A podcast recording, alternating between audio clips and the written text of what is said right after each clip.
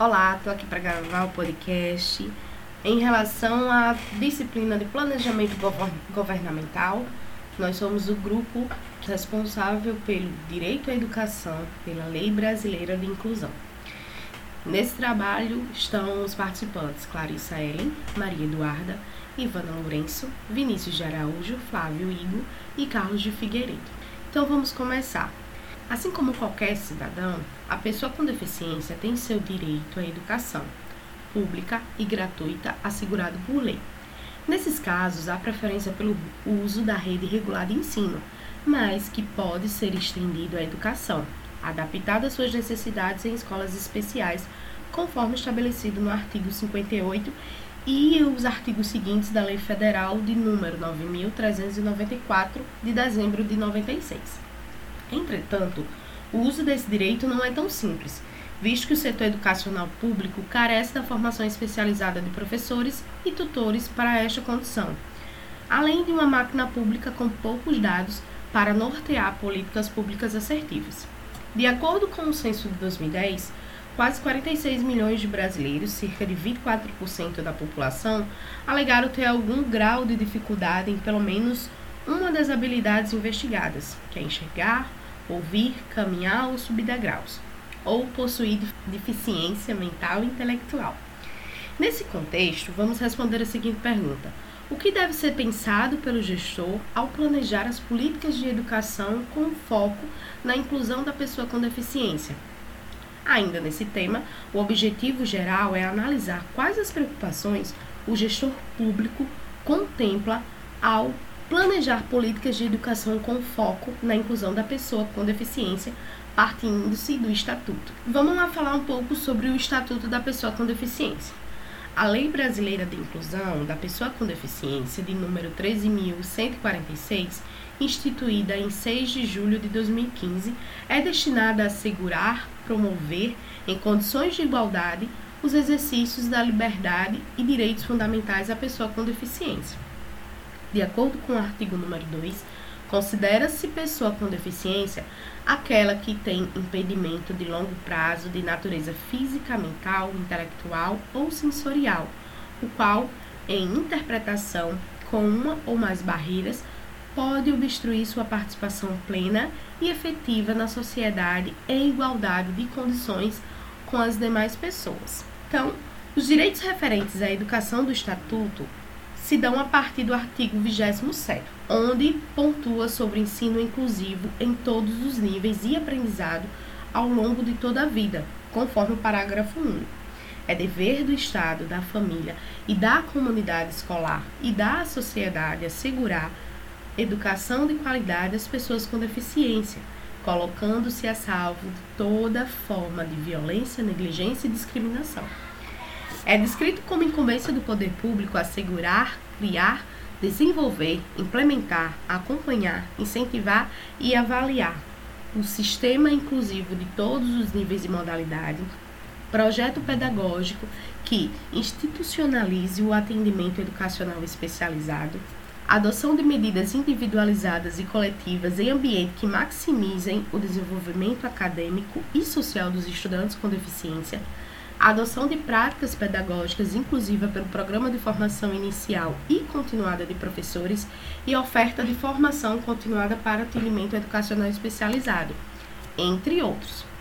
Percebe-se que a atenção inicial desse projeto e políticas públicas até a rotina educacional e estrutural de acessibilidade para acesso de pessoas com deficiência é buscar por profissionais especializados onde passam a aplicar práticas pedagógicas que satisfaçam as necessidades desses, desses indivíduos, para que haja igualdade e inclusão de forma igualitária com os demais. Então vamos lá. Quais são os indicadores que, integrados com o que a gente já tem, a gente pode completar, contemplar o Estatuto? Com a inclusão do Estatuto da Pessoa com Deficiência em 2015, no direito brasileiro, é possível notar que o Estado tem uma certa dificuldade em definir quem está apto ou não às atividades civis devido à capacidade intelectual ou motora. Um indicador que poderia ser implementado seria o estudo e análise quanto à capacidade de exercer as atividades civis ao longo da vida do indivíduo, como por exemplo, o artigo 4, inciso 3 do Código Civil, com a redação determinada pela, pela Lei 13.146 de 2015, vimos que incluiu o elenco de relativamente incapazes, aquele que, por causa transitória ou permanente, não puderem exprimir a sua vontade. Um deficiente mental que tem comprometido absolutamente o seu discernimento, o que sofre uma insanidade permanente e irreversível, é considerado relativamente incapaz, deixando assim esse indivíduo à margem de interpretações daqueles que podem garantir ou não seus direitos.